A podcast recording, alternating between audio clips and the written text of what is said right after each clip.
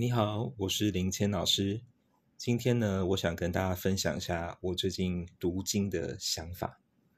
我不知道大家有没有看过一本叫做《阿含经》。《阿含经》里面有对很多自己身体的觉察，这个觉察是非常的清晰，甚至是非常露骨的。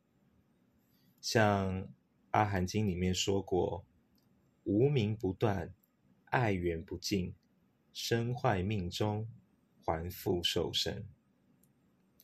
当你的身体逐渐的老化，走向了人生终点的那一刻，你还会渴望肉身的不朽吗？还是你很紧张？你不知道你的灵魂会去哪里，或者？如果轮回转世的话，你会不会又回到了小时候的世界，拥有那么多未知的欣喜，但也有好多不想承受的苦难？我们常说人呐，生来受苦，特别是在面临死亡之前，我们每一天或多或少都要承受生命的艰难。有的艰难可能是来自你的家庭、你的父母、你的兄弟姐妹，他们或许有自己的价值观，会让你觉得格格不入，或者他们习惯把你跟某个好像很优秀的人做比较，在这个比较的过程，似乎在暗示着你，你哪里不够好。你不够优秀，所以我们常会觉得，在家里面好像有一层薄薄的墙。这个薄薄的墙虽然很薄，但你却不知道要怎么样才可以穿过去。在这个时代，我们的生活非常的迅速，是一个网络就可以解决几乎一切的时代。我们已经失去了很多，失去小时候去公园玩的经验，失去了接触大自然的向往，甚至失去了逛大卖场的乐趣。科技逐渐一步一步剥夺我们习惯的东西。然而啊，只要我们肉身存在，我们就永远无法摆脱欲望。摆脱生老病死，摆脱情感上的纠葛。所以，一个人在身坏命中的时刻，最大的期盼还是肉身吗？我想不必然吧。在身坏命中，在你决定要离开市城市的时间，我相信更多人会希望的是有一个。你很在乎的人，你深爱的人，都在身边。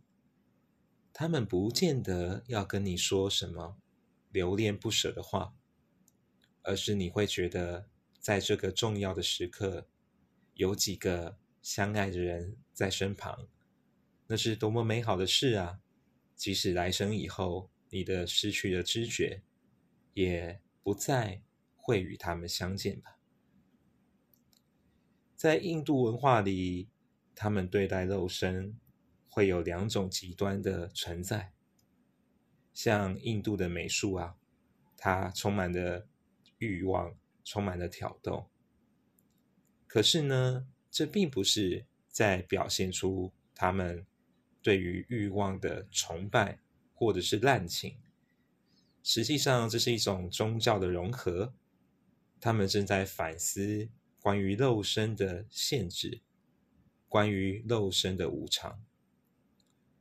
今天呢，在台湾有很多的佛教、道教，或者是已经融合成一贯道，各地方的民俗风情有很多的不同，但也有很多的共融之处。其实啊，对于我们普通人来说，关于神圣这件事情、经典这件事情。或许都对我们太过于遥远。我们并不是专业的修行人，包含我自己。诚实的说，我也不觉得我是一个修行的人。我只是凑巧学会了算命这个技术，很凑巧有人愿意听我解说，所以我才有缘分在这里录制节目，或者是跟网络上的一些朋友做一些命理上的交流。我总觉得，如果人呢？可以在一片无忧的森林中漫步。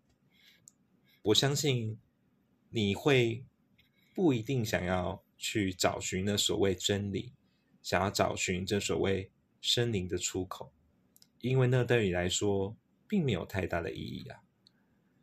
我们可以看到很多神像，他的笑容看起来都是非常的圆满的，非常宁静的，是一种很真诚。很没有距离的感觉。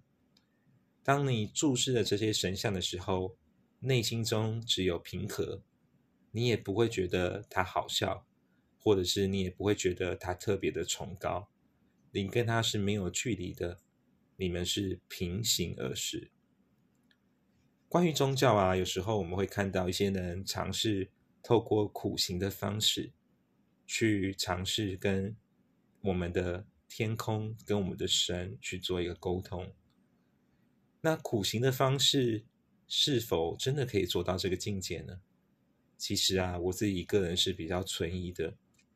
我觉得，如果你真心想要跟上天有一个沟通的管道，那我觉得平日行善，或者是平日偶尔像我现在这样读读经，你都可以得到一些很真心的体悟。